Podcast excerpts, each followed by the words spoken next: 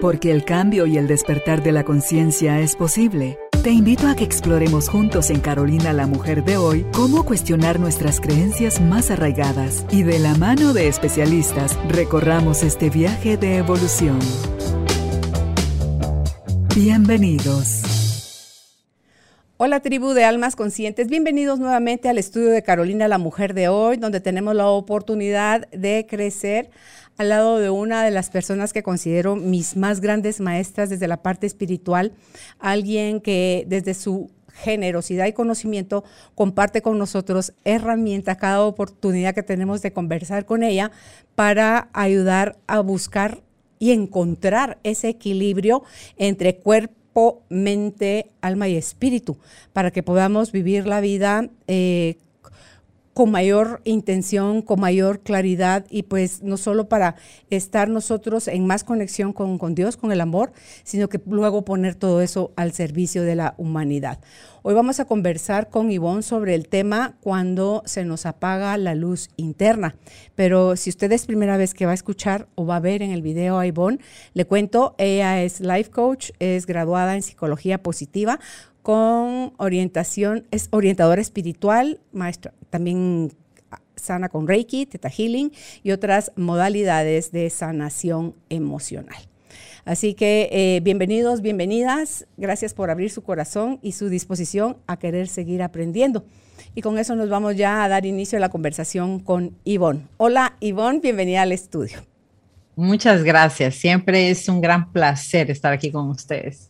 Y mira que el tema eh, ya no di chance en, la conversación porque teníamos que empezar a grabar, pero te decía yo fuera de la grabación que cuando yo veo el título, cuando se nos apaga la luz interna, lo primero que viene a mi mente es oscuridad, es desorientación, es una sensación de, estar perdido, de hoy, ahora, dijo el Chapulín Colorado, ¿quién podrá defenderme? Es una sensación de no encuentro la salida, esto no tiene pies ni cabeza, eh, es como como que nos perdemos a nosotros mismos por un momento. Correcto. El apagar la luz interna es el momento en donde nos sentimos desconectados, Carolina. Nos desconectamos de algo. Cada quien se puede desconectar por razones diferentes, pero pueden haber desconexiones crónicas, es decir, de largo tiempo, y pueden haber desconexiones de días, aquí y allá pero eh, tienes toda la razón, que es una forma de sentirnos que no hay salida, en ese momento no vemos cómo podemos superar aquello que estamos sintiendo, aquello que nos angustia, que nos preocupa, y es muy importante, yo creo que el objetivo siempre es poder regresar a nuestra luz lo más pronto posible, en la forma más eficiente posible. Cuando algo nos sucede, por ejemplo, si nos metemos en drama, en victimización, alargamos los periodos de desconexión y se alargan por sí mismos los periodos de oscuridad interna. Y el problema de esto es que nuestro mundo afuera siempre va a reflejar nuestro mundo interno. Siempre. Entonces, cuando nos ubicamos, digamos, en el canal de la sombra y de la desconexión y permanecemos ahí por mucho tiempo, entonces nuestra realidad empieza a reflejar esa parte interna oscura en nosotros, ese pesimismo, esa apatía, y empiezan a crearse eh, patrones de relación con nuestro ambiente que vienen a confirmar el estado interno en el cual nos encontramos. Somos seres humanos, es inevitable que entremos en periodos de sombra y de luz. Eh, tanto cuando estamos tomando decisiones acertadas para nosotros, vienen periodos de incertidumbre. La incertidumbre es una de las em, de los disparadores más asertivos para colocarnos en sobrevivencia, en temor. Eh, y, y sí, y sí, y sí, entonces, esos y si esto pasa y si me dice esto y si voy por aquí y si no lo hago, esa incertidumbre de no saber qué va a pasar, nos coloca en estas posiciones de, sombra muy fácilmente.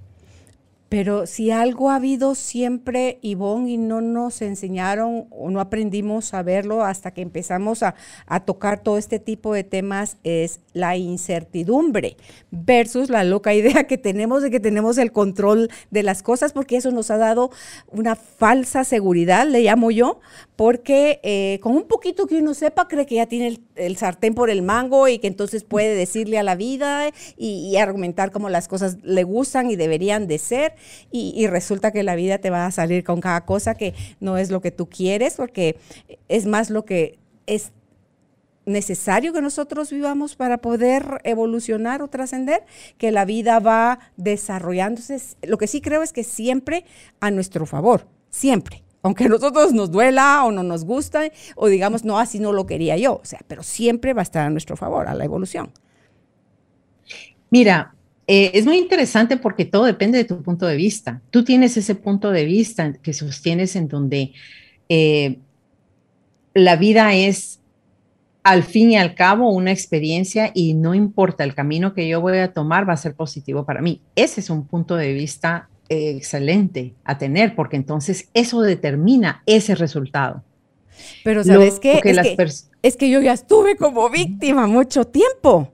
Entonces también tuve el punto de vista de la víctima y decía, no puede ser posible, a la chucha, pero ¿por qué? Y entonces, y es que no se vale. Y entonces mi herida de abandono, mi herida de rechazo, mi herida de la injusticia, de la humillación y la traición, decía, entonces, ¿de verdad era yo al, al, al tiempo? Porque de manera crónica estuve sosteniendo mi dolor y mi rechazo hacia cosas que yo decía, esto no se vale, esto no es justo, ¿y por qué a mí?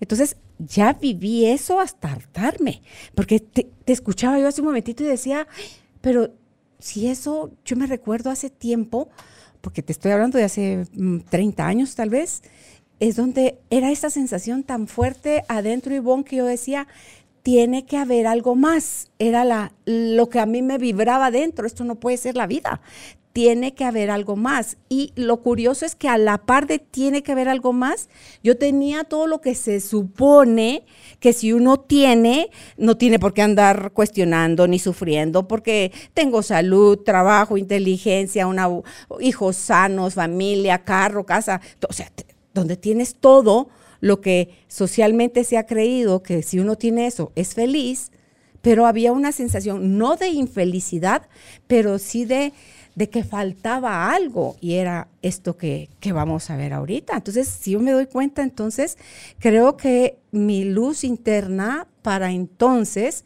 estaba apagada, así lo material estuviera satisfecho. Correcto, porque en tu caso eh, estabas conectando con heridas de sobrevivencia. Y también tenemos a personas que, además de las heridas de sobrevivencia que se disparan ante situaciones en la vida, también hay disparadores de pura sobrevivencia. Si tú no tienes eh, los medios para, para poder subsistir en una forma honorable para ti, eh, nos conectamos en sobrevivencia.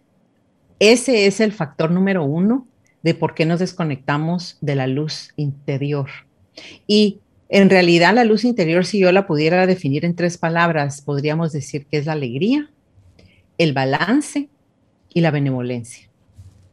Tanto dada como recibida. ¿Ves? Entonces, cuando en tu caso, como tú me estás explicando, llegó un punto en que tú te cansaste, llegaste al borde del drama y ya te aburriste de vivir ahí. Entonces existe ese llamado y esa trascendencia espiritual, pero estemos claros que tú respondiste al llamado. No todas las personas tienen la capacidad o la disponibilidad de responder al llamado, de trascender esto y decir, yo hasta aquí llego con, con esto, hasta aquí de aquí en adelante tengo que moverme en forma diferente. Y eso es lo que la intención es. Pero, en el momento en que nosotros tomamos una decisión de hasta aquí, pero no es intelectual, está todo el cuerpo, es visceral, y decimos, hasta aquí llegué y ya no voy a permitir esto en mí misma, o ya no voy a permitir responder de esta manera, o ya no voy a permitir que los otros me traten de cierta manera, lo que sea. En ese momento empieza toda la estructura celular está escuchando, todo nuestro ser está escuchando, todos nuestros centros energéticos están escuchando y entonces ahí empezamos a crear lo que yo llamo un salto cuántico en donde algo se mueve en forma diferente y tal vez no es evidente al día siguiente para algunos, o para otros se pueden mover tan rápido como cuatro días, un mes, pero algo se transforma. Pero para e, llegar a ese momento debemos ser muy honestos. Em, eh, hay cierta desnudez en esto, eh, en donde decimos, yo no puedo tolerar más esto, no sé cómo, no sé cuándo, no sé de qué forma, pero hasta aquí llegué. Entonces, cuando establecemos ese deseo, ya no, ya no estamos hablando de control, estamos hablando de comando, que para mí hay una gran diferencia. El control viene del ego. El control quiere establecer, el ego quiere establecer, perdón, un control en donde yo voy a estar bien, a pesar de que me pase llevando a otros o a pesar de que me empecino que esta es la persona o esta es la forma o esto es lo que tiene que suceder y ya vimos que eso no funciona, mm. lamentablemente. Si no, pues la, la, vida quizás sería más fácil, pero si podemos comandar como un capitán de barco la mejor ruta a seguir cuando nosotros estamos en la oscuridad, entonces podemos cambiar la ruta y podemos buscar mares más cálidos. Sí, más calmados, no esas aguas tan atormentadas en las que a veces insistimos en navegar Ivonne, porque sí van a sucedernos cosas donde se va a desatar la tormenta, puede ser la pérdida de un ser querido, o sea, la muerte de alguien, una enfermedad, un diagnóstico o, una bancarrota o una cosa así fuerte que a la que todos en algún momento dado podemos estar expuestos. O puede ser otro tipo de pérdidas, dependiendo del aprendizaje que cada uno necesite. Ahora mi pregunta es, Ivonne, ahí, todos, sin excepción, todos sentimos o tenemos el llamado a hacer ese cambio o va a haber algunas personas que no lo van ni siquiera a tener el llamado o solo sencillamente lo omiten? Bueno, eh, eh, desde mi perspectiva, yo creo que todos tenemos el llamado, de una o de otra forma, en forma tácita o en forma muy clara. El problema es qué tan, qué tan expandida está mi conciencia para poder escuchar ese llamado. Pero que el llamado es, es hecho, es hecho. En el momento en que hay infelicidad, esa infelicidad es el llamado. En el momento en que yo me siento transgredida, ese es un llamado. Estamos, la infelicidad nos, nos viene a despertar a que tiene que haber una forma diferente de vivir. Pero no todas las personas tienen la capacidad o la inteligencia emocional quizá para poder empezar a interpretar estos llamados. Los llamados a veces vienen muy suavemente. Por ejemplo, si alguien está en una circunstancia familiar muy tirante, pero sueña con algo, aunque el sueño sea así chiquitito en comparación a lo que está pasando, ese llamado a hacer algo con ese sueño es un llamado que puede cambiar la ruta, creo que tenemos una fantasía de, primero, que alguien nos venga a salvar de la circunstancia en la que estamos, que algo o alguien venga a salvarnos. Y la otra fantasía es que lo que sea que venga a salvarnos va a venir con trompetas, señales, fuegos artificiales. y para algunas personas lo es. El diagnóstico de una enfermedad es un llamado fuerte, a cambiar algo. Es bien claro. Pero alguien que tiene una vida, mm, ahí la va pasando, la va pasando, los llamados también suceden en formas más pequeñas, pero suceden. Pero se requiere una valentía. Se requiere una gran valentía para responder al llamado y atrevernos a hacer algo en forma diferente. Entonces, esta, em, este apagón de la luz antes era más, creo, cuando te digo antes, antes, tal vez eh, antes de 1989, por las energías que habían en el planeta, eran eh, más densas y los procesos para salir de la sombra eran también más em, difíciles, más em, requerían más trabajo, más esfuerzo. Ahorita estamos en un momento en el planeta en el que las energías eh, están colocadas en cierta forma que nosotros tenemos acceso a nuestro poder interno en forma más rápida. Ya los procesos, incluso eh, modalidades de sanación en las que yo misma me he entrenado, ahora, en mi opinión, ya no son necesarias. Ahora podemos sanar todavía más rápido. Por todo lo cuántico por todo lo que está sucediendo a nivel de cómo el planeta y tenemos una red cristalina alrededor del planeta. Eh, Cryon habla mucho sobre esto y cómo el planeta está permitiendo que hoy por hoy podamos asumir más nuestro poder personal y poder amarnos más y poder avanzar a pesar de las historias de nuestra vida, tanto en esta como en las vidas pasadas. Hoy por hoy podemos ya trascender, por ejemplo, el pesimismo y la espera de lo peor. ¿Sabes cómo hemos venido entrenados a esperar lo peor, a protegernos de lo peor? A tener plan B y plan C por si el plan B no funciona y plan D por si el C y el B no funcionan. Cuando nos movemos en función de evitar lo peor, también se nos apaga la luz porque estamos en defensiva todo el tiempo. Siempre estamos esperando el ataque, siempre estamos esperando que nuestros sueños no se van a concretar. Pero esta es una secuela aprendida de cómo vivir en el planeta, pero hoy por hoy no es necesaria. Hoy por hoy las preguntas son más valiosas. Si esto que me está pasando fuera un regalo, mm. ¿cómo puedo yo ver este regalo con mayor claridad y rapidez para no sufrir tanto? ¿Cómo puedo plantarme en un nuevo espacio y florecer a pesar de no saber cuál, cuál es ese espacio? Lo único que sé es que quiero plantarme ahí.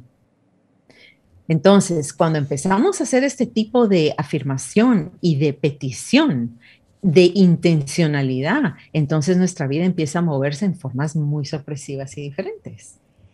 ¿Crees tú que, ¿Crees tú que tenga que ver el que cada vez hay más personas haciéndose consciente del valor de la gratitud, del disfrute de lo que ya son, ya hacen y ya tienen, y que le van bajando rayitas, a mí me gusta decirlo así, cuando le vas bajando eh, eh, esa exigencia a las cosas como tú estás asumiendo que deberían de ser, y entonces eso te facilita el fluir y eso te permite...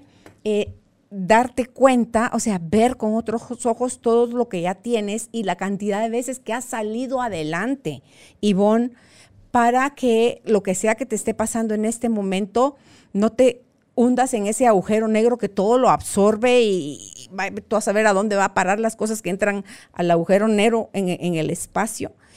Entonces, que podamos ver con más facilidad, o sea, hay más interés también en abrir la mente, en aprender otras cosas, en desaprender, el que ya somos más testigos y nos damos más cuenta de que toda esa rigidez y toda esa forma en la que fuimos educados, tanto escolar o universitariamente como en la casa o como en la iglesia, era eh, con, mucha presión o, la palabra también es la que lleva la opresión, y eh, con mucha de, antes todo era, em, ¿cuál es la palabra, Dios mío? Cuando no, se cuestione, cuando es una eh, dogma, así es, así ha sido, usted no cuestione, pero hoy la gente cuestiona más. Hoy la gente duda, hoy la gente siente, está como más conectado con, con sus sensaciones y eso te hace como que mínimo te, te agita un ratito y tú dices, a ver, a ver, a ver, aquí qué está pasando. O sea, ¿qué es más real? ¿Esto que estoy sintiendo en todos mis sistemas? o esto que me están diciendo y que sí me puede hacer un poco de ruido en la cabeza, pero el resto de mis sistemas me dicen, no es por ahí, es por acá, no creas más eso, investiga acá, vive esto. O sea, no sé, todo eso que decías de las preguntas y la duda, creo yo que eso hace que, como tú decías hace un rato, antes costaba mucho más o estaba más denso eh, todo el tema, o había más temor al castigo, y hoy cada vez hay más gente que cree en el amor más que en, la obediencia y la sumisión y, en que tenemos un Dios que nos castiga o que nos reprende. Entonces creo que todas esas son cosas, ingredientes en la nueva receta que facilitan que ya no lleguemos a que se nos apague la luz interna tan, tan drásticamente, sino que es solo como bajoncitos y vuelve otra vez a encenderse. Eso es lo que esperamos y yo también creo que el planeta eh, está atravesando por un momento de donde hay cosas que ya no se aceptan, ya no hay secretos, ya muchas cosas salen a la luz que antes ni se hablaban. Pero dentro de esta nueva conciencia que el planeta tiene, ¿verdad? Estamos en transición, estamos creo yo en una recalibración, donde se alborotan las sombras y la luz también prevalece. Sin embargo, a nivel personal, Tú mencionabas la gratitud y la toma de conciencia de saber por qué esto sucede en mi vida, quién soy yo dentro de este contexto. Todas las preguntas que nos traen a reconocer nuestro papel en nuestra propia vida van a ser preguntas que nos permitan ir encendiendo la luz cada vez más. Entonces, por ejemplo, si hubiese un proceso de divorcio y alguien, esos son procesos tremendos, se mueven muchísimas cosas, pero entonces, si aún estando nosotros sintiéndonos en tristeza, en desesperación, en gran preocupación, en contención em, con la otra persona, como sea que nos estemos sintiendo, si aún en medio de esa oscuridad pudiéramos hacernos la pregunta de cómo puedo yo traer más alegría, más benevolencia, más balance a esta situación que está caótica en este momento. Este tipo de pregunta nos permite abrir una nueva sintonía. Mm. Porque yo siempre digo, bueno, ¿con qué nos vamos a sintonizar? ¿Vamos a estar en AM, vamos a estar en, FM o vamos a estar, eh, vamos a estar en satélite? Eh, ¿En qué frecuencia vibratoria me quiero conectar? A pesar de estar ahorita con todos mis disparadores encendidos. Y yo creo que esa es la, la mejor forma, pero no necesariamente la más fácil. Cuando nos sentimos deprimidos, ¿cómo vamos a sentir en medio de la depresión? ¿Cómo podemos sentir en medio de, de esa gran tristeza? ¿Cómo podemos llamar emociones más elevadas? Y la pregunta número uno es, ¿estamos dispuestos a decir, ok, me siento tremendamente deprimido ahorita, pero ¿cómo puedo no quedarme nadando en esta ola de depresión? ¿Cómo puedo yo eh, eh, contactarme con emociones más elevadas en este momento? Usualmente lo puede hacer uno a través de actividades eh, que lo sacan a uno de, de esta depresión, pero últimamente es llamar coherencia, ¿verdad? Aquí en la radio hemos hablado de la coherencia cardíaca, ¿verdad? El Math Institute aquí en los Estados Unidos ha hecho grandes investigaciones sobre el impacto que tiene el crear coherencia cardíaca en momentos de crisis. No digamos cuando estamos bien. Entonces, los ejercicios para poder crear coherencia cardíaca son maravillosos cuando nos estamos sintiendo que estamos hundidos, que estamos en la oscuridad, tapping maravilloso, los estados altísimos de ansiedad que podamos tener, o de desolación, o de ese drama de lo, ah, ya viene lo peor. Tapping tiene también un cuerpo de investigación tremendo, eh, muy útil para el que lo quiera investigar.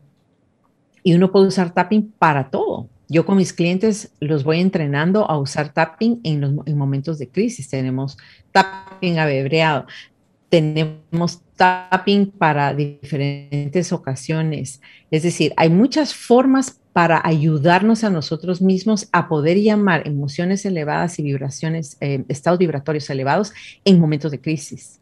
La pregunta aquí viene, ¿por qué ha sucedido? Ha sucedido con mis clientes ha sucedido conmigo misma. A veces no queremos hacer tapping, no queremos hacer frases de integración. Ay, no queremos eh, em, ayudarnos a nosotros mismos. hay una tendencia a veces de querer alargar o ahondar el sufrimiento. Pero yo lo veo simplemente como un mal hábito. nos habituamos al sufrimiento, nos habituamos a sentirnos mal, nos habituamos a tomar compasión y atención de los demás a través de nuestro sufrimiento, pero tenemos que cambiar el disco, tenemos que cambiarlo porque ¿qué vida vale la pena vivirla realmente si estamos tristes todo el tiempo, si tenemos la tendencia al drama y hoy estamos bien, pero mañana no, pero pasado mañana sí, pero en dos días tampoco? Entonces es un sub y baja que mientras nos envolvemos en ese drama, estamos gastando una cantidad de energía creativa que podríamos estar invirtiendo en algo que llena nuestro corazón y nos hace sentir llenos. No podemos estar en drama y a la misma vez estar creando algo positivo. No podemos porque no tenemos la energía, hay que dirigirla. hay que comandarla. Claro, hay que intencionarla. Pero fíjate aquí, pregunto yo, tú me dices, ¿qué pasa si te dicen, eh, la emoción la tienes que reconocer, la tienes que validar, la tienes que, digámoslo así, abrazar o transitar para poderla procesar y no negarla y no resistirla y no pelearla. O sea, sí tenemos que hacer eso. Entonces, mi pregunta aquí es, si puedo hacer uso de estas herramientas como las frases, como el tapping y ahorita estoy así como en medio del caos, me cacho ahorita rápido, ahí entro de una vez a hacer eso. De una o primero lo digo, ah, de una vez. Yo pienso que esto es, eh, ha sido mal interpretado. Esto de, ay, sintamos las emociones, no las reprimamos. Al contrario, tapping, por ejemplo, ayuda a que la emoción fluya y la reconozco, porque para hacer tapping yo tengo que crear frases que reflejan lo que estoy sintiendo. Mm e intuitivamente durante el proceso de hacer tapping, yo voy, mi ser me va informando, wow, aquí tengo esta emoción, aquí tengo esta otra. Entonces, yo voy procesando la emoción, pero oiga la palabra, la proceso, la estoy viviendo mientras la estoy honrando. Esto es lo que de verdad estoy sintiendo. hay una, un estudio muy interesante sobre lo que uno, las frases que se eligen para tapping y mucho de esta elección de tapping, de las frases, es ser muy honesto y muy, como te digo yo, muy desnudo con lo que estoy sintiendo. Mm, si son malas palabras, son malas palabras lo que estoy sintiendo, la intensidad. Entonces yo no me estoy quedando con emoción, pero la estoy procesando, pero en lo maravilloso de EFT es que inmediatamente cuando ya bajas tu emoción a dos, entonces tú ya puedes empezar a integrar lo positivo, pero puedo confiar en mí, pero esto no está tan mal por esto y por esto. Y yo estoy viendo el lado positivo, de una vez instalamos algo positivo y empezamos a abrir camino para algo positivo. Pero esto de que yo tengo que sí, sintamos las emociones, pero no las acuchuchemos, démosle la pacha, acostémoslas a dormir, mañana las volvemos a revisar y entonces estamos en un proceso em, de constante feedback en lo que es negativo. ¿Qué, es lo que eso aprendimos a hacer, Ivonne? Por eso es que nos revolcamos en la miseria de la culpa y la vergüenza y el látigo. Vieja escuela. ¿Sí? Vieja escuela. Ajá. Es, ese es lo que hablo yo, que el planeta está listo. Ya no necesitamos estar regurgitando las emociones negativas y hablando sobre ellas y reafirmándolas. Cuando yo le cuento a los demás lo mal que estoy, lo terrible que me, cómo me duele esto, cuando estoy yo hablándome a mí misma, toda mi estructura celular está escuchando y yo me estoy programando para crear una condición crónica en mí. Entonces, todo esto es vieja escuela, estar sufriendo por gusto. El sufrimiento literalmente no tiene por qué existir en tu propia vida si tú empiezas a...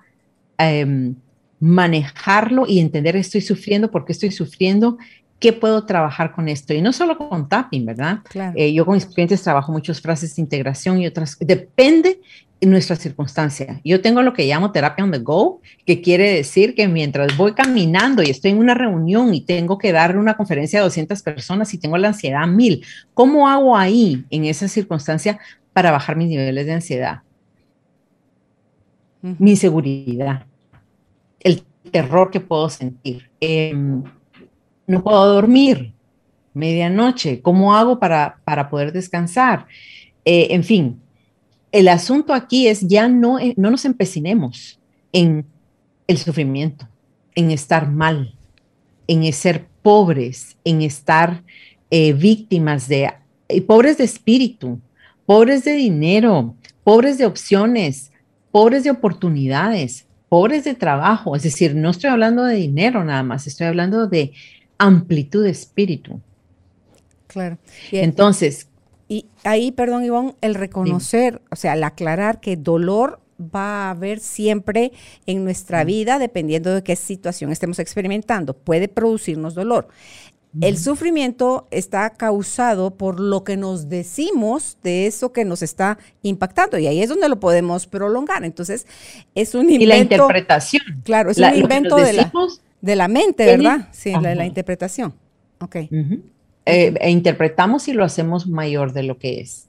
Ahora, obviamente hay debemos respetar que hay procesos eh, tal vez más em, intensos que otros. Por ejemplo, si perdemos a un hijo, pero aún dentro del proceso de pérdida tan grande podemos trabajar en sentirnos 2% mejor, 3% mejor.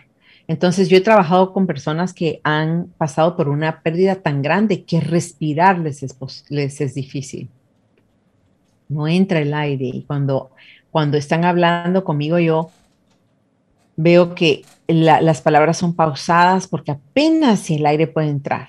Entonces, estamos hablando que hay un dolor real, estamos hablando de un bloqueo en el campo energético a través de el impacto del dolor que esto causó y eso se trata con el mayor respeto posible. Nunca vamos a decir, bueno, ¿sabe qué?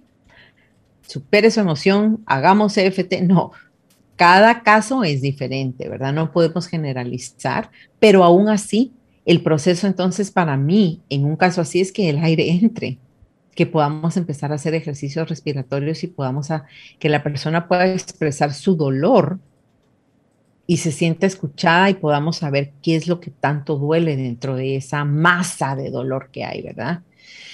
Lo importante siempre es esa intención de querer vivir mejor, de sufrir menos, de alargar los procesos de dolor, como tú dices, que es la vida. Vamos a sufrir desprendimientos, vamos a sufrir pérdidas, nos vamos a sentir perdidos, pero te digo algo, nuestro trabajo siempre es encender la luz.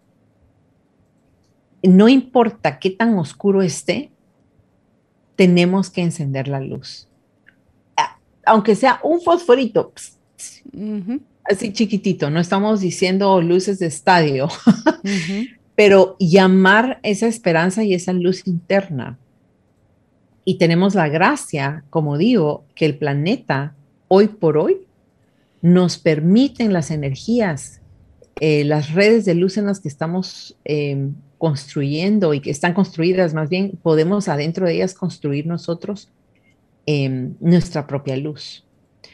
Em, hablaba yo hace poco con más o menos tres de mis clientes sobre este tema, pero hablando de la incertidumbre. Yo les hacía ver que nosotros nos, atormentamos por la incertidumbre porque no vemos lo que viene, no tenemos claridad de visión, de decir esto es lo que va a pasar si hago esto, si hago esto, a ver, dice. Entonces el futuro pareciera incierto, pero no lo es. Tú y yo estamos aquí hablando hoy y hemos estado planeando esta conversación desde hace más de un mes. Emails aquí cuando puedo hoy es nuestro futuro de cuando estábamos planeando esta conversación. Ya estamos en el futuro de ese momento, ¿ves? Entonces, podemos iluminar nuestro camino. Eso es lo que quiero decir. Nosotros podemos usar nuestra luz para iluminar nuestro futuro. No tenemos por qué temerle al futuro si nosotros lo estamos iluminando. Claro, y lo estás. Pero si yo pienso en el futuro como algo negro, ¿me escuchas? Sí, sí, sí. Pero creo que también el futuro lo estás creando ahorita en el presente. Lo estás creando en el presente, pero necesitamos llevar como un flash así donde iluminamos hacia el futuro con nuestra intención y podemos hacer declaraciones. Mi futuro es benevolente. No importa donde yo esté sembrada, mi futuro siempre va a ser generoso y yo voy a ser generosa en mi futuro. Claro, y cualquier, y tenemos que estar claras, cualquier acción, intención que estamos sembrando hoy, absolutamente se va a reflejar en mi futuro. No podemos tener un futuro benevolente si no somos benevolentes hoy. A mí me ha facilitado, Ivonne, en esto de la incertidumbre, entrarle a eso, más contronarme los dedos y generar más ansiedad. Eh, es como con uno fluyo más rápido desde la curiosidad, desde la imaginación positiva y desde la creatividad de qué sí puedo hacer, qué sí tengo ya para hacer aquí, ahorita. No es esperar que cuando me pase tal y cual cosa, sino que ya ahorita, con lo que ya soy, con lo que ya tengo, con lo poco, tal vez necesito más cosas, pero con lo que ya tengo ahorita, arranqué. ¿verdad? Entonces, y si a eso se suma, o sea, si hago un mezclado de curiosidad y creatividad, eh, la mente, como tú decías hace un rato, la energía que esté eh, involucrándose en este movimiento se va a usar para lo positivo, no para entrar en angustia, la ansiedad y la, el miedo y entonces la incertidumbre se vuelve como un monstruo negro, peludo, que tú no sabes que te, que te quiere atacar y que quiere lo peor para ti. Y son solo cosas que nos estamos diciendo nosotros a nosotros mismos. Claro. También otra maravillosa pregunta a hacernos es, esta situación, ¿qué oportunidad me está trayendo? Mm. Cada situación de reto nos trae una respuesta a algo, nos está guiando a algo, nos está enseñando algo, viene un regalo ahí, ¿verdad? Y cuando nos sentimos, como tú dices, en incertidumbre, ¿cómo puedo hacer entonces uso de los recursos que sí tengo? De mis fortalezas, de mis em, valores, de lo que sí he logrado, de lo que sí he sido capaz. ¿Cómo puedo usar esto ahora para poder dar un salto fuera de esta realidad o este pedazo de mi realidad que no me está gustando, ¿verdad? Pero el tema de encender nuestra luz es poder vivir una vida en donde nos sentimos satisfechos y en donde podemos realizar aquello que venimos a hacer aquí en el planeta. Entonces, no tiene que ser una gran misión, no tiene que ser una cosa así como, wow, inventé un nuevo app o no, a veces es en lo cotidiano que venimos a dar nuestra luz, ¿verdad? A los demás.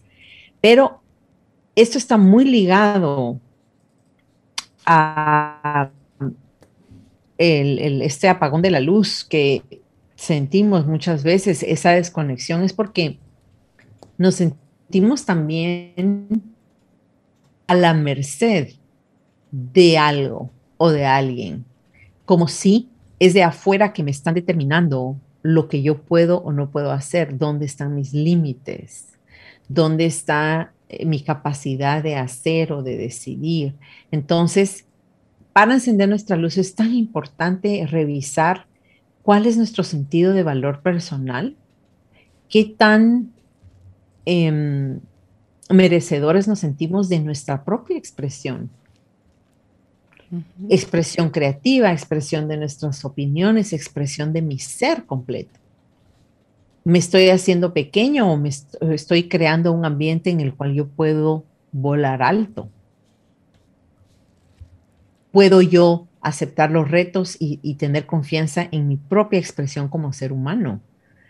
Los derechos que tengo para poderme sentir completamente expresado este es otro factor del apagón de la luz, ¿verdad? Viene cuando nos desconectamos de nosotros mismos y empezamos a ser alguien que no somos para poder complacer el ambiente a una persona, a cierta circunstancia, para poder caber. Entonces, me, tú sabes cómo los bebés juegan con aquel cubo donde uno mete círculos, estrellitas, cuadraditos, y entonces los niños empiezan a identificar lo que redondo va con redondo, la estrellita va con estrellita.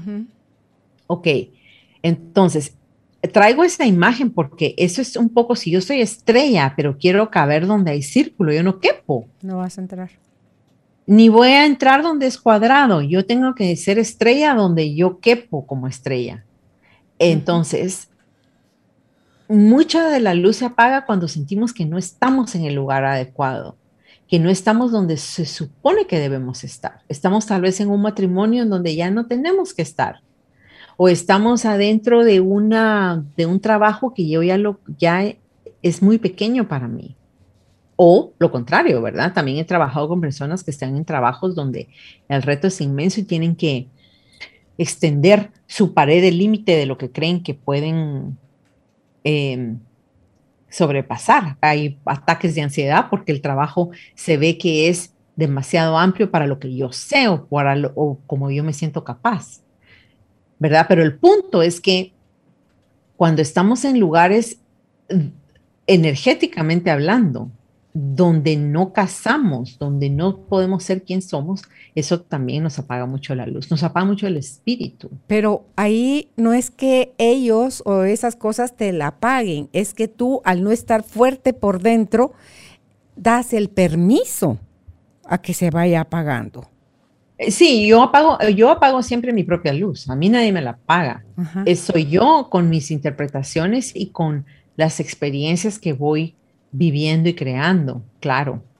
Y la forma que elijo responder ante las cosas que no tengo un control, porque por ejemplo, eh, en las relaciones interpersonales yo siempre voy a tener un comando sobre mí misma, pero yo no puedo controlar la respuesta de los demás. Entonces, por ejemplo, si a mí un hombre me dice o una mujer que no me ama, no tengo control sobre eso, pero sí tengo control sobre cómo voy a responder ante eso si puedo decir, ok, wow, esto está durísimo, yo no sabía que esto me iba a doler así, o esta, esta persona que está reaccionando dentro de mí, yo no sabía que yo tenía esto adentro. Wow, ¿a qué me invita este rechazo que siento? ¿Ves? Entonces es, es ese comando interno de poder elegir en, desde qué espacio quiero vivir mi vida. Sí, porque esa pregunta a qué me invita este rechazo te pone en, la ruta del accionar.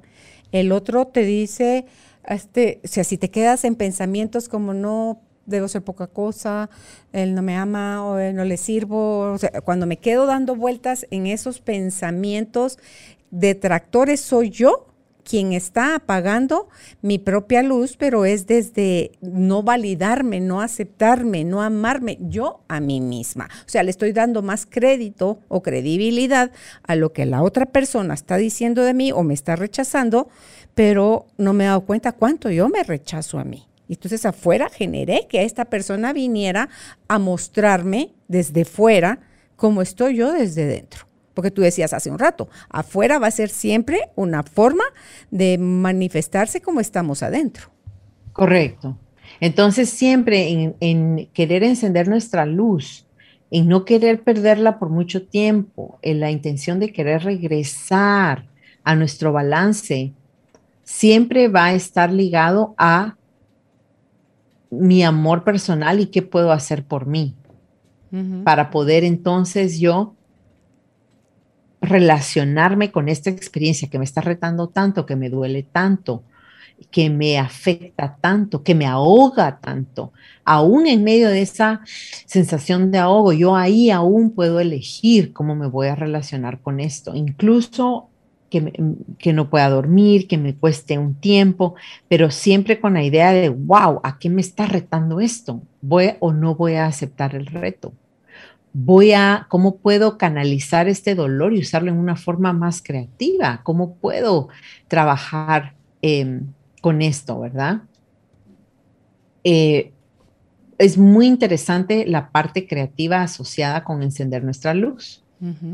Tú y yo hicimos hace un tiempo un programa sobre el valor de la creatividad para poder sanar a nivel de trauma también, ¿verdad?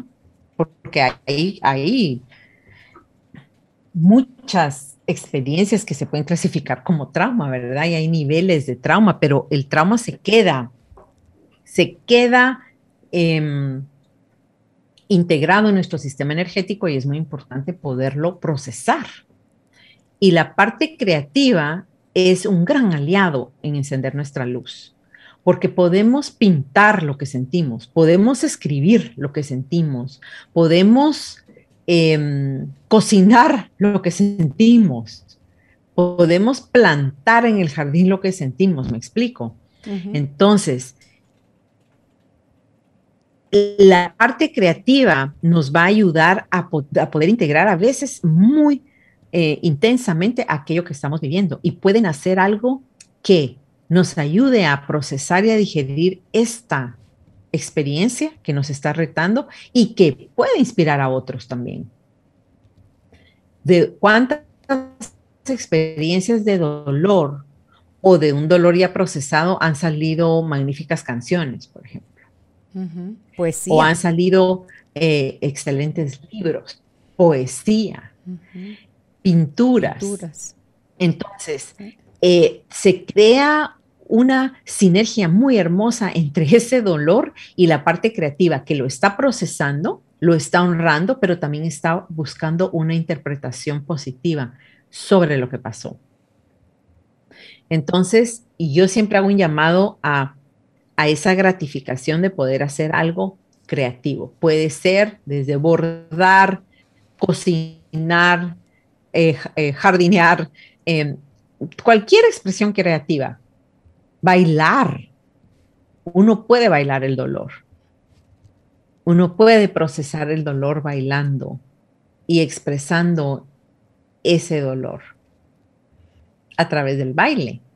Y viene, em, nosotros en, en varios entrenamientos que yo hice se usó el baile para poder integrar un dolor, una memoria, pero a la vez algo nace. Cuando uno está procesando algo, algo nuevo nace. No sabemos qué es, pero algo empieza a desarrollarse. Le estamos dando el espacio a que algo nuevo se presente. Y esto es muy importante en los, en los espacios donde se nos va la luz. ¿Qué puedo hacer creativo? ¿Cómo me puedo mover en forma diferente? Escuchar música, escribir música, tocar el piano, Em, tocar la guitarra, caminar. Para mí los procesos, por ejemplo, de caminata con propósito, con intención, son muy valiosos porque salimos de, donde, la casa de una forma y entramos en forma diferente. Son formas de encontrar soluciones. Sí, el ejercicio y la alimentación juegan un papel importante para hacer todos esos procesos. Claro, tienes toda la razón. Aunque cuando tenemos dolor o se nos apaga la luz, buscamos mucho el azúcar y los altos carbohidratos porque nos hacen sentir un confort, una llenura. Y ahí es muy importante, como parte de ese amor personal, elegir comidas nutritivas que nos alimenten, no que nos distraigan o que creen entonces eh, un sobrepeso que me va, a me va a venir a acrecentar mi posibilidad de quedarme en la sombra, en la oscuridad. Porque entonces ahora sí me tomo, no me siento atractivo o atractiva o me siento em, cansado todo el tiempo, eh, quiero dormir, quiero seguir comiendo, ya no me veo bien. Se crean estos círculos donde hablo que es muy importante lo que estamos eligiendo hacer. Entonces, un punto vital en el proceso de regresar a la luz, el primero, diría yo, es crear un ambiente en donde me siento seguro. Un espacito donde yo pueda respirar y sentir un placer físico de sentirme abrazado, confortable. No tiene que ser un espacio ni lujoso, no, pero es el confort físico y la salud. Es lo primero que tenemos que cuidarnos en momentos de oscuridad. Como, por lo, como bien tú dices, la nutrición y el ejercicio es muy importante, ¿verdad? el ejercicio nos descanso, permite sacar mucho estrés, el descanso, pero a veces no se puede dormir cuando uno está muy afectado, entonces el ejercicio nos ayuda a dormir porque nos cansa. Entonces podemos también procesar el dolor a través de Em, por ejemplo, estar en una caminadora y una grasa caminadora, una elíptica, eh, ahí sale cualquier cosa en esa intensidad, pero es proactivo porque me estoy ayudando, no me voy destruyendo. Irme a, tomar licor y emborracharme probablemente voy a olvidar por un momento, pero voy a despertarme sintiéndome fatal. Entonces es muy importante crear hábitos de este confort físico, de sentirme seguro y de salud. Todas mis decisiones tienen que ir tomadas a acrecentar y estimular mi salud. Ese es tal vez el primer paso, ¿verdad? Y, ahí, Ivonne, es, creo yo, vivir un día a la vez. Perfectamente dicho. Es un paso a la vez, si no, nos atormentamos. Mm. Si queremos ver todo el panorama y resolver todo cómo va a suceder, no, es un paso a la vez. Solo asegurémonos que ese paso que estamos dando es proactivo. Ok. Viene a beneficiar me y a beneficiar a otros en que ese paso es firme. ¿A dónde voy con ese paso? Entonces, eh, maravilloso que lo hayas mencionado, porque parte de, cuando nos atormentamos es cuando no vemos la salida a largo plazo tampoco. Pero ¿qué puedo hacer hoy, hoy, hoy, hoy para darme ese espacio seguro para facilitar mi segundo paso, que sería, en mi opinión, el amor personal y la autoaceptación. Ok. Que vienen, que realmente la autoaceptación, en mi opinión, y el amor personal es amarnos a pesar de haber cometido errores, a pesar de no ser perfectos, a pesar de no ver el camino. No podemos esperar amarnos al final del camino. Es irnos amando conforme vamos caminando. Entonces, otra pregunta es, ¿qué puedo hacer hoy para mostrarme amor, para demostrarme amor y aceptación. Okay. Como este es un proceso. Y tú decías que un 1%, un 2%, o sea, no tengo que ser el 100 hoy. ¿Qué, por poquito que sea, qué puedo hacer hoy que sea más amoroso de mí para mí?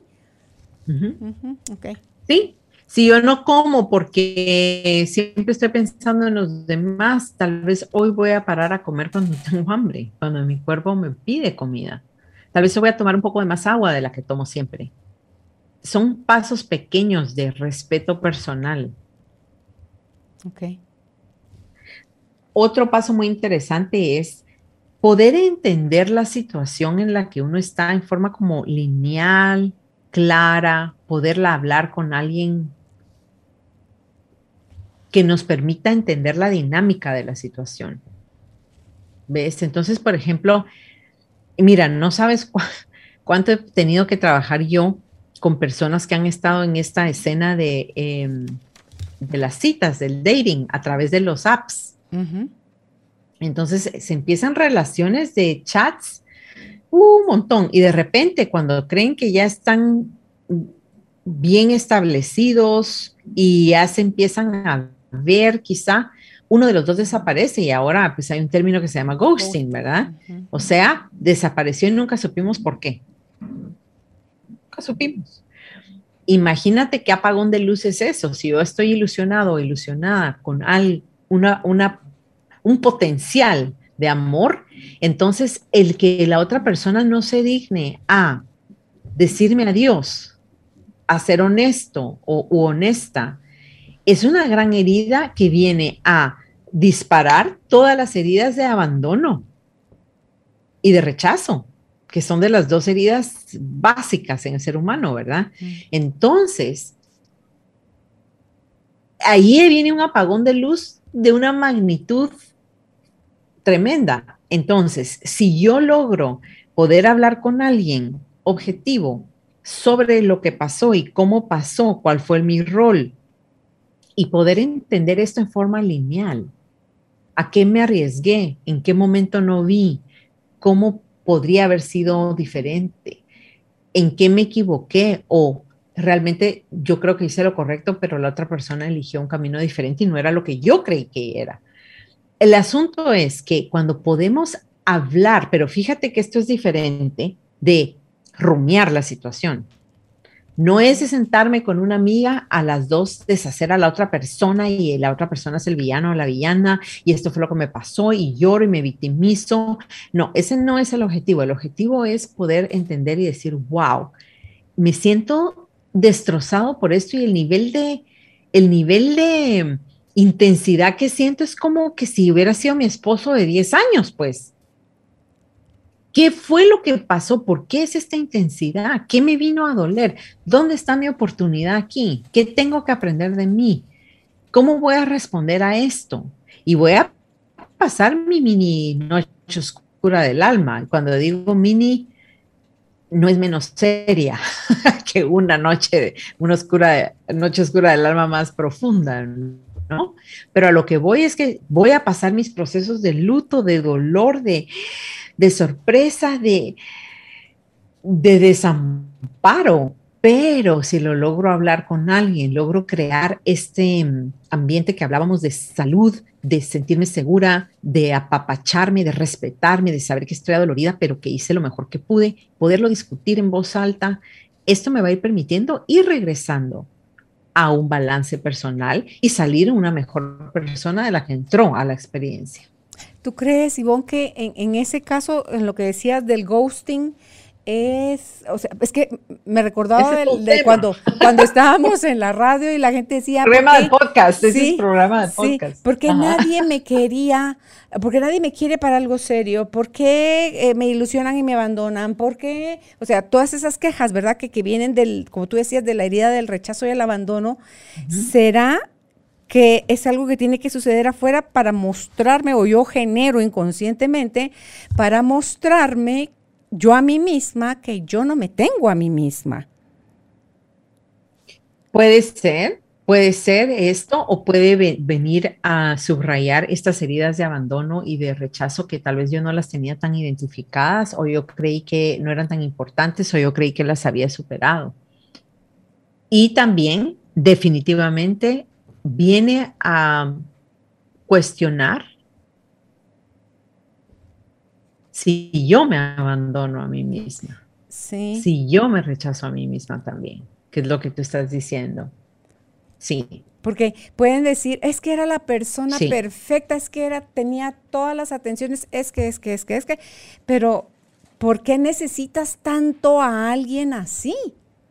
Y, y tú cuando te das a ti misma esas cosas que te están ahorita partiendo el alma que alguien te daba y eligió dejártelo de dar.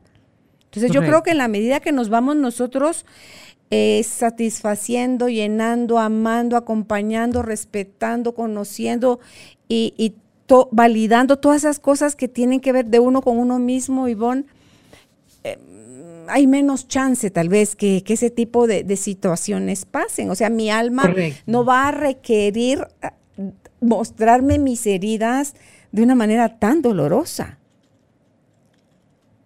Correcto. ¿Verdad? No va, como tú bien, no vamos a crear este tipo de circunstancia, no vamos a atraer este tipo de persona conforme nos vamos sanando. Pero el asunto es que si ya pasó, nos toca poder regresar a nuestra luz lo más pronto posible, de una, en una forma en la que, como digo, es como entrar en una fábrica donde se va a hacer chocolate. Entonces tú entras en la materia prima y de repente ya sale el chocolate del otro lado bien empacadito y bien bonito. Entonces tenemos que aprender a procesar esto y crear em, experiencias de aprendizaje. Eso es lo que son. Son profundas, son em, fuertes, pueden ser muy dolorosas, pero tenemos que confiar en que podemos encender nuestra luz, no importa la circunstancia en la que estamos y por cuánto tiempo voy a dejar apagada mi luz. Es válido, ¿verdad? Es válido. Yo creo que es válido tomarse días donde yo no quiero salir de la cama un rato, perfecto. Pero mañana, ¿qué? ¿Voy a vivir así toda mi vida? No, no, no, no. Puedo salir adelante, soy capaz de salir adelante. Y por otra parte, también creo que es eh, muy importante,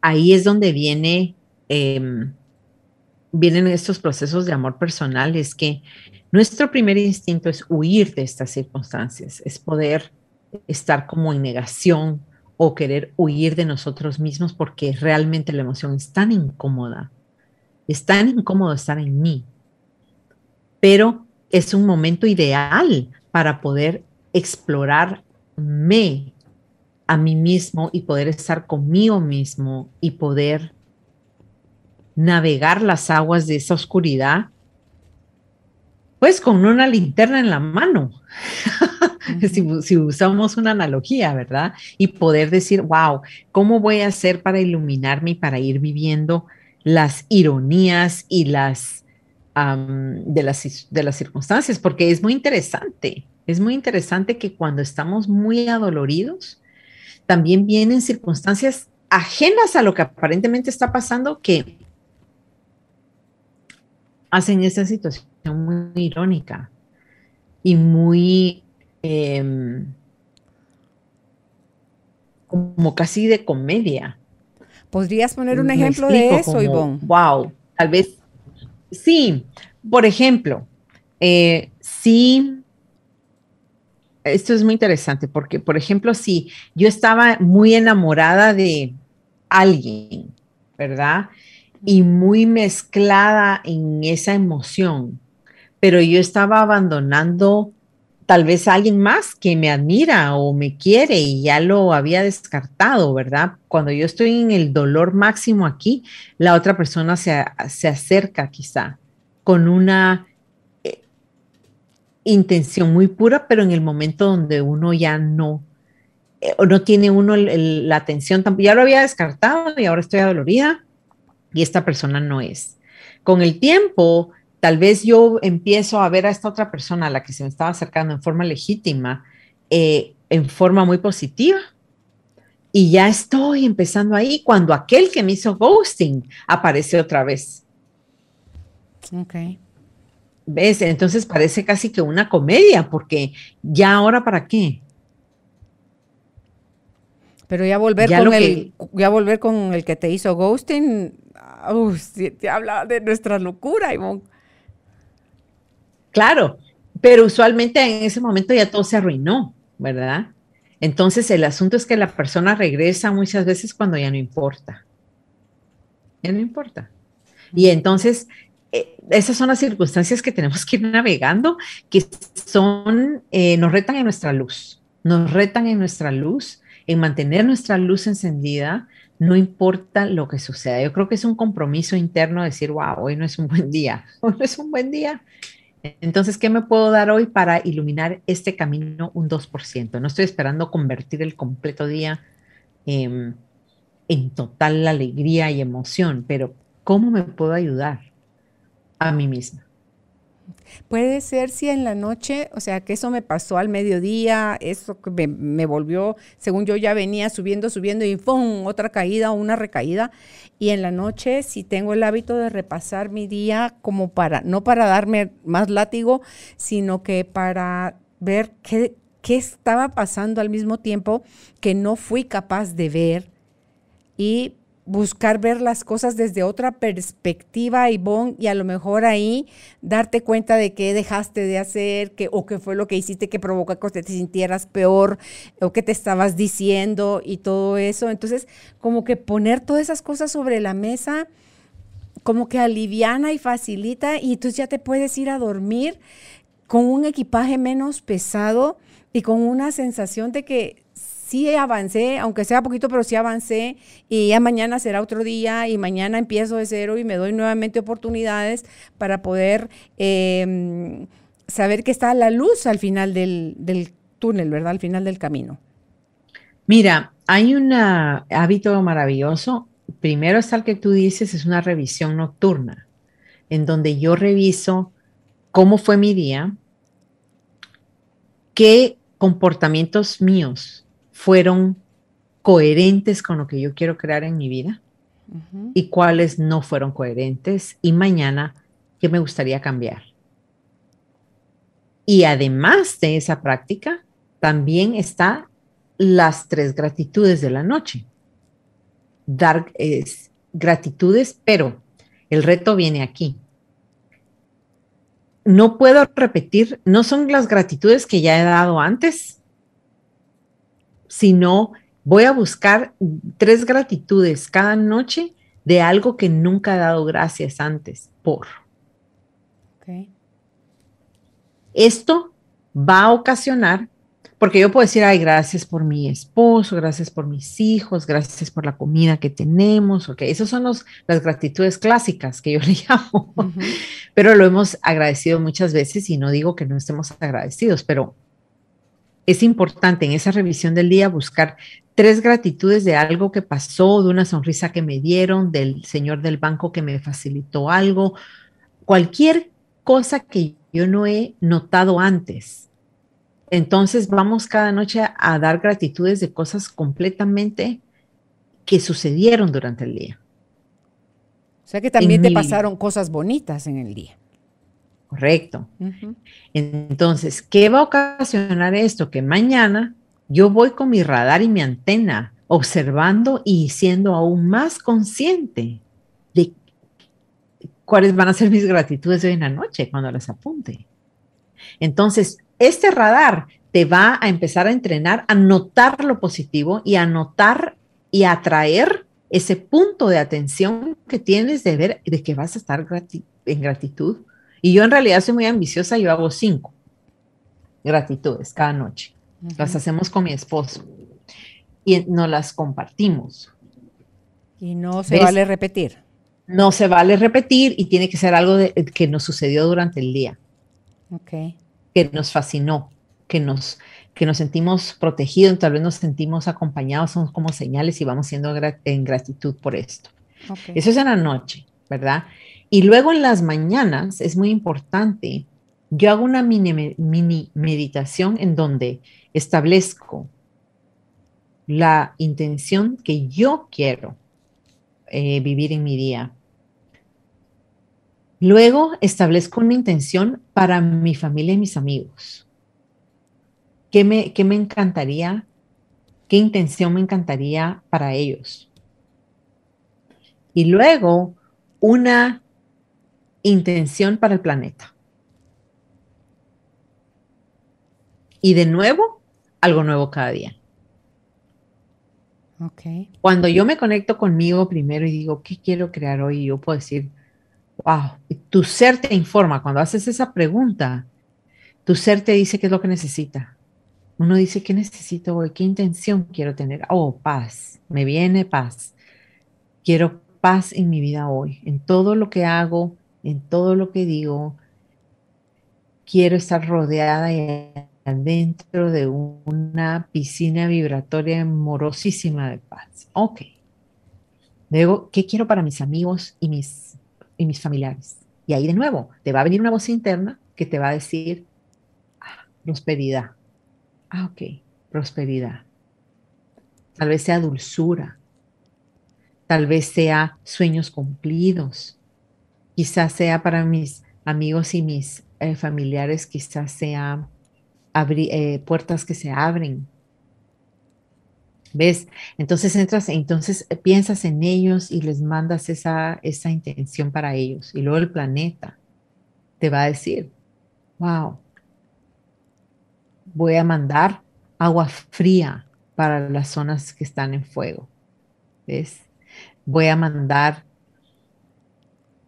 el cese de sufrimiento. Es otra intención maravillosa, ¿ves? Eh, pero tu ser te va informando. Si empiezas así tu día y lo terminas así, las probabilidades de que tu vida se va transformando en algo positivo son altísimas. Vuelve a encenderse la luz, ¿verdad?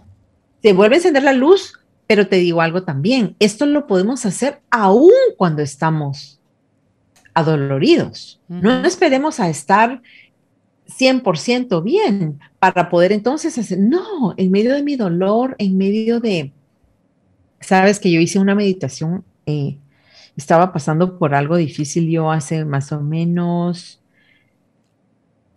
serán ya cuatro meses, y entro en esta meditación y es sobre el sobre duelo. Yo estaba en duelo por algo. Y en la meditación la chica en la meditación nos va llevando en un proceso en donde estamos en un campo abierto con un, en, la noche. Es frío y hay un cielo lleno de estrellas y estamos esperando el amanecer. Entonces, en mi meditación yo vi que mi cielo sí estaba lleno de estrellas, pero donde yo estaba sentada estaba negro como la noche y sentí como cuando se va uno a los conciertos, que estás en una como de playa y yo estaba bien emponchadita, mucho frío. Y yo dije, bueno, pero aquí estoy cómoda y me siento segura, no voy a acelerar el amanecer porque no venía, pero ni a, ni porque me quedara yo ahí esperando el amanecer. Y mira que esa imagen de la meditación, cuando termina la meditación, yo me quedo satisfecha que estoy ahí sentada en este lugar frío, pero estoy tapada. Hay un cielo de estrellas y estoy bien. Ahí me voy a quedar por un tiempo. Entonces, en mi diario todos los días yo empecé a crear frases sobre esta imagen. Y yo cerraba los ojos y chequeaba mi estado de duelo.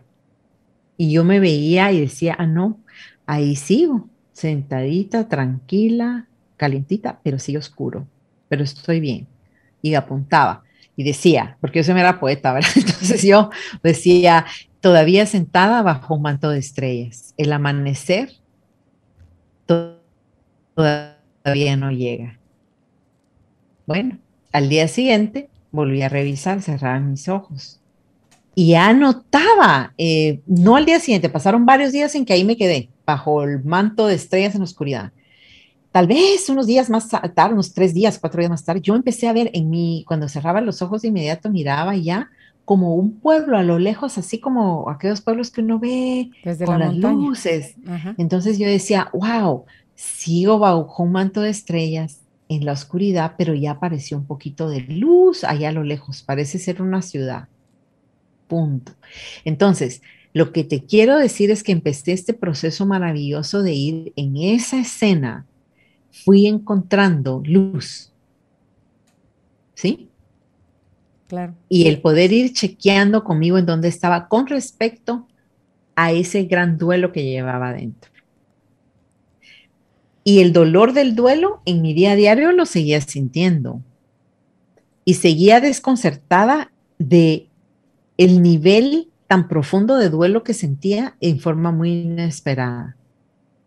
Nunca creí que iba a sentir por esa situación ese nivel de duelo. Entonces, iba, como hablábamos antes, diciendo, ¿qué regalo me trae esto? ¿Qué herida vino esto? Así como, como que fuera un dardo en forma exacta a darme en el centro. ¿Y por qué en un momento de mi vida donde yo creí que esto ya estaba era historia. ¿Ok? Entonces, entonces quiero que veas y nuestros, em, las personas que nos están escuchando empiecen a entender que no estamos hablando de regresar a la luz con una gran prisa o con una urgencia o con un tengo que. No, no, no. Es un viaje. lo importante es quiero hacer el viaje. Y tiene un ritmo. Y en mi caso, sobre este asunto, porque cada persona es diferente, pero en mi caso, vamos en los cuatro meses. Yo sigo sentada en la montaña, pero ahora ya vi la ciudad, estoy más cerca de la ciudad y ya aparecieron, eh, tú sabes, como en los parques, esos, esos faroles hermosos. y entonces estoy rodeada de faroles hermosos y un día de esos me apareció un termo que tenía chocolate caliente. Y entonces voy en esa imagen, estoy hablando de cuatro meses que llevo con esto. Y siento en mi vida diaria que me afecta cada vez menos. Y empecé a escribir una historia sobre esto, ahí viene la parte creativa. Empiezo a escribir una historia sobre esto y me aparece, porque yo escribo ficción, y entonces me aparece un personaje interesantísimo y empecé digo, esto tiene toda la pinta de una novela, voy a ver a dónde me lleva. Y qué partes de mí en este duelo se sintieron pequeñas, ignoradas, abandonadas, qué fue lo que activó un duelo tan grande, ¿verdad? Y yo tengo mi propia terapista y con mi terapista hemos estado trabajando sobre este punto y ha sido, el viaje ha sido fascinante. ¿Fácil? No. ¿Agradable todo el tiempo? Claro que no. Pero es peor sería quedarse sintiéndote zombie, sobreviviendo, ¿verdad? E interpretando esto como que si este duelo vino porque hay algo erróneo en mí. Mm. ¿Ves? Entonces, estos procesos de ir encontrando tu propia luz son maravillosos porque al fin y al cabo, el, lo que estás encontrando es a ti misma o a ti mismo, a quién tú realmente eres y cómo quieres relacionarte en tu vida y cómo la quieres vivir. Otra cosa ahí. Fuera de los patrones de sobrevivencia. Okay. Otra cosa ahí, Bon, por mucho que uno se sienta solo, por mucho que se perciba todo oscuro y distante la, la solución, nunca estamos solos. En todo ese proceso nunca estuvimos solos. Imagínate que nosotros cuando decimos nunca estamos solos es porque hay una fuerza interna divina guiándonos todo el tiempo. ¿Por qué terminé yo? ¿Por qué de tantas meditaciones que hay ahora en los apps y todo, escogí esa? ¿Y por qué me vino a llenar tanto el poder entender que estoy en un lugar oscuro, pero hay estrellas? A mí me, me habló esa imagen. Y sobre esa imagen organicé todo este encuentro de regreso a mi luz. No fue casualidad no, no es random, es que mi ser interno me está guiando a algo, a una respuesta por una pregunta que yo hice, que es, wow, esto que estoy sintiendo es profundamente doloroso para mí. ¿Cómo hago para encontrar mi luz? No quiero, en mi opinión, en mi, en mi vida, mi prioridad es no separarme de padre. Que esto no cree una brecha entre mi divinidad interna y yo. Entonces, al hacer esa pregunta, empiezan a aparecer en mi ambiente muchas cosas que me van a activar y a ayudar a encontrar mi luz. Que lo van a representar a él ahí dentro del proceso, él va a estar representado ahí. Porque en los procesos de oscuridad, el problema es que nos alejamos de nosotros mismos y nos alejamos de nuestra divinidad dejamos de confiar en esa soledad que sentimos, en esa herida que se activó tan profunda, perdemos el norte y empezamos a sentir que estamos, como tú dices, abandonados y solos cuando en realidad no. Pero tenemos libre albedrío, Carolina. Sí. Y ese libre albedrío es el que debemos saber usar y ser muy proactivos en medio del dolor y decir, hacer las preguntas y el llamado interno de yo no quiero estar aquí por mucho tiempo y lo que quiero es entender por qué estoy aquí y resolverlo para no tener que estar regresando a este espacio una y otra vez en forma cíclica, que es donde se crean los patrones, los programas, eh, y se convierte en un sufrimiento crónico. Ok, y, y qué va a pasar también, como tú decías, tú creías que esto ya estaba más que superado, pero, oh sorpresa, algo surge, se vuelve a poner en la mesa y, voluntariamente pues vas a, tu proceso y buscas tu propia ayuda y, tus herramientas y, vas a salir de eso y, vas a fluir y vas, va a llegar un punto ahorita que solo tú y tu alma saben cuándo es el punto final para esta oportunidad.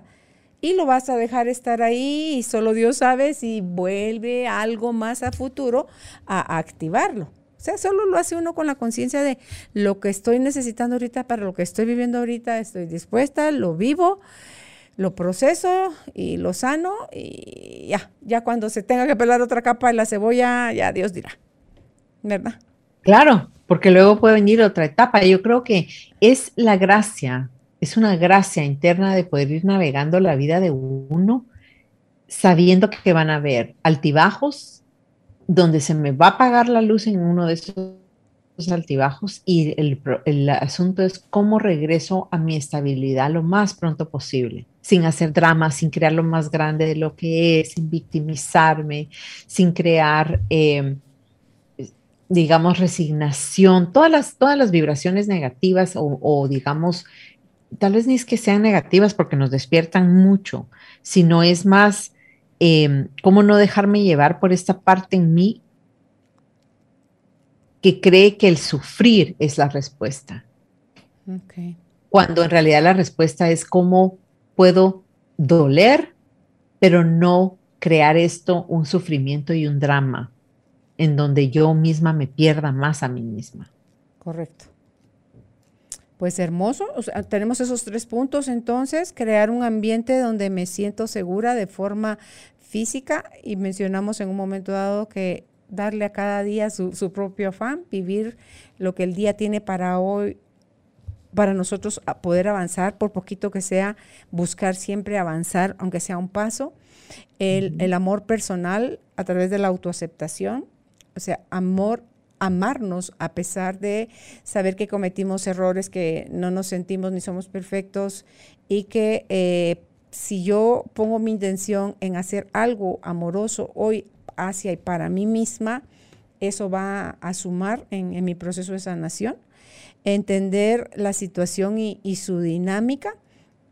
Y ahí pues te, te, extendiste un poco más, pero nos dabas los consejos de las gratitudes en la noche de algo que nunca has dado las gracias por y en la mañana intencionar qué es lo que quieres eh, crear en, en, estas 24 horas para ti, para tu familia, tus amigos, el planeta y todo aquello que tú creas a donde puedas enviar luz y amor, hacerlo y a todas esas acciones pues nos van poniendo en, en el camino de donde, donde hay, donde las posibilidades son reales, donde todo puede suceder, Ivonne, y, no es para un pequeño grupo de personas, es donde Padre en su infinito amor nos da a todos las mismas oportunidades. Y si sentimos que todavía no, no, no, estamos tan despiertos o no somos capaces de darnos con alguna rapidez cuenta de que esta situación está aquí a mi servicio y no en contra de mí, em, es rendirse en el sentido, Ivonne, de que mientras más, más resistimos, más peleamos, más queremos tener razón, más queremos forzar las cosas eh, y somos nosotros ahí donde entramos otra vez al bucle o al círculo vicioso de quien se está haciendo sufrir a sí mismo es uno, donde el dolor no entra a discusión, va a haber siempre algo que nos produzca dolor, pero cómo elijamos vivir es dependiendo de qué tipo de conversaciones estamos teniendo con nosotros mismos, qué nos estamos contando, qué, tanto estamos peleando con, con, Dios, con esa luz interna, o le decimos, ok, Padre, no tengo ni la más, yo así, le, como yo a Dios le hablo así, como que con gran confianza, no tengo de verdad ni la más fregada idea ¿De qué cosa con esto, pues? Pero a veces tú, me conoces, Señor, más que yo misma. ¿Sabes cuán necia me pongo? Qué testaruda o cuán rebelde. Pero yo sé que esto tiene un propósito tuyo. No lo puedo ver ahorita, de plano no lo puedo ver, pero sé que tiene un propósito tuyo para mí.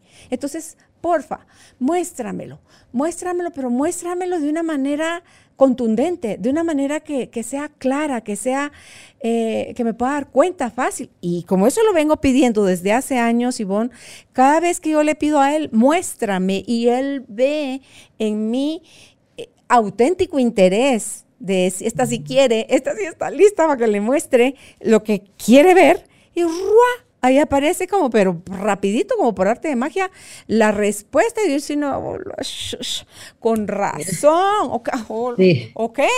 Entonces ya cooperas y empiezas a hacer cosas que te sacan del bucle del victimismo y del sufrimiento y del pesar y del ese agujero negro.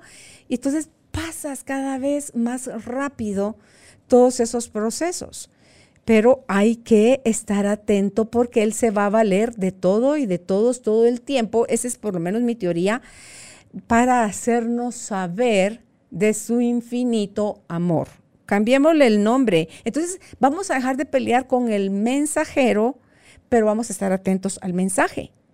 Y entonces si podemos leer o atender el mensaje con más rapidez, pues con más facilidad y gracia vamos a salir de, del asunto. Empezamos, sí, empezamos a fluir. ¿verdad? Todo lo que eh, em, creemos que va a ser de un gran esfuerzo y no lo es, porque cuando vamos en el camino correcto y pedimos estas señales, y aceptamos ese mensaje y decimos, ok, yo misma lo pedí, ahora digo sí a lo que viene, a este, a este pasito que me están enseñando, o pasote, o pasote, depende, ¿verdad? Pero el asunto es que va a fluir. Todo lo que fluye con facilidad es porque vamos en el camino donde tenemos que estar. Cuando todo se traba y nada resulta y todo se complica, es porque no estoy en la trayectoria correcta y necesitamos pedir una eh, reubicación de la ruta. Sí. Y sí se nos da. Todo Les sale. prometo que sí se nos da. Se nos da, se nos da, pero sí tenemos que ser valientes, Carolina, como tú dices. Sí. Estar dispuesta a Sí. decir, ok, hay que hacerlo, toca ahora y tal vez no va a ser fácil en términos emocionales, pero si vamos por allá, las cosas van fluyendo y Padre res- resuelve todo rapidísimo. Sí, cuando yo- hace rato, hace tiempo, hace años, yo recuerdo, cuando yo le decía, Padre, muéstrame, por favor, todavía había esa cosa de, ¿estás segura? ¿Qué quieres Sí. que te muestre? Sí, sí, por favor, muéstrame. Ahí está, pues. Oh, Rápido y sí, oh, contundente. Sí, ok, ok, ah, ok, ok, gracias, Señor. Sí. Pero nos va a sacar de la zona de nuestro confort en términos, cuando hablo de zona de confort, no es porque esté tan confortable ahí, sino de la zona conocida, Sí, lo que nos es familiar, ¿verdad? lo que nos es familiar. Sí. Ay, pues, eh, no sé si quieras agregar algo más, Ivonne, antes de, de despedirnos y de hacer el cierre. Claro, tal vez el mensaje primordial aquí es que somos poderosos, Carolina. Mm. Somos poderosos para poder crear una vida que tiene sentido para nosotros, en donde estamos donde sabemos que tenemos que estar. Tenemos el poder interno y es una luz tan magnificente la que tenemos que la debemos cuidar, estimular, expan- expandir necesitamos hacerlo, tenemos una responsabilidad de nuestra luz interna, porque esa luz ilumina no solo nuestra vida, la vida de las personas que están a nuestro alrededor y la vida en el planeta. Entonces, hoy por hoy sabemos que están sucediendo, por ejemplo, cosas difíciles en el planeta y nos toca, cuando podemos dar esa luz, darla, iluminar el planeta, pero ¿cómo vamos a iluminar el planeta si estamos enredados en el drama de la vida interna? Necesitamos encender esa luz, regresar a la luz lo más pronto posible y vivir los frutos maravillosos que vienen para nosotros mismos al estar en nuestra luz resplandeciente. Sí, me encanta. Pues gracias, Ivonne, por, por las recomendaciones que hoy nos das para podernos hacer más conscientes de cómo podemos nosotros encender, darle más fuerza, más volumen a, a, nuestra luz, porque es como ese dimmer, ¿verdad? Esas luces que se, que se gradúan, o está más Exacto. encendido o está más apagado, pero eso sí, algo que sí va a suceder es que nunca, nunca, nunca, nunca, creo yo, por lo menos en mi creencia, se va a apagar en su totalidad. Amén. Porque esa es nuestra esencia, o sea, dejaríamos de... Como seres luminosos, ese es nuestro estado natural. Exacto. Nuestro estado natural es el de seres luminosos, Carolina. Exacto. Pues que alegre, un abrazo a la distancia, Ivonne, y que todos tus trámites de traslado a la Florida sean en, en luz, en, en, gozo y que todo sea para, para bendición. Y Gracias, Carolina. Así es y hecho está. Segui Gracias. Seguimos en también. comunicación. Y donde ustedes, si ustedes quieren el acompañamiento de Ivonne, ella pueden encontrarla en Facebook como Ángeles en la Casa y en Instagram está como Tocando Cielo Oficial. Su página de internet es www.tocandocielo.com.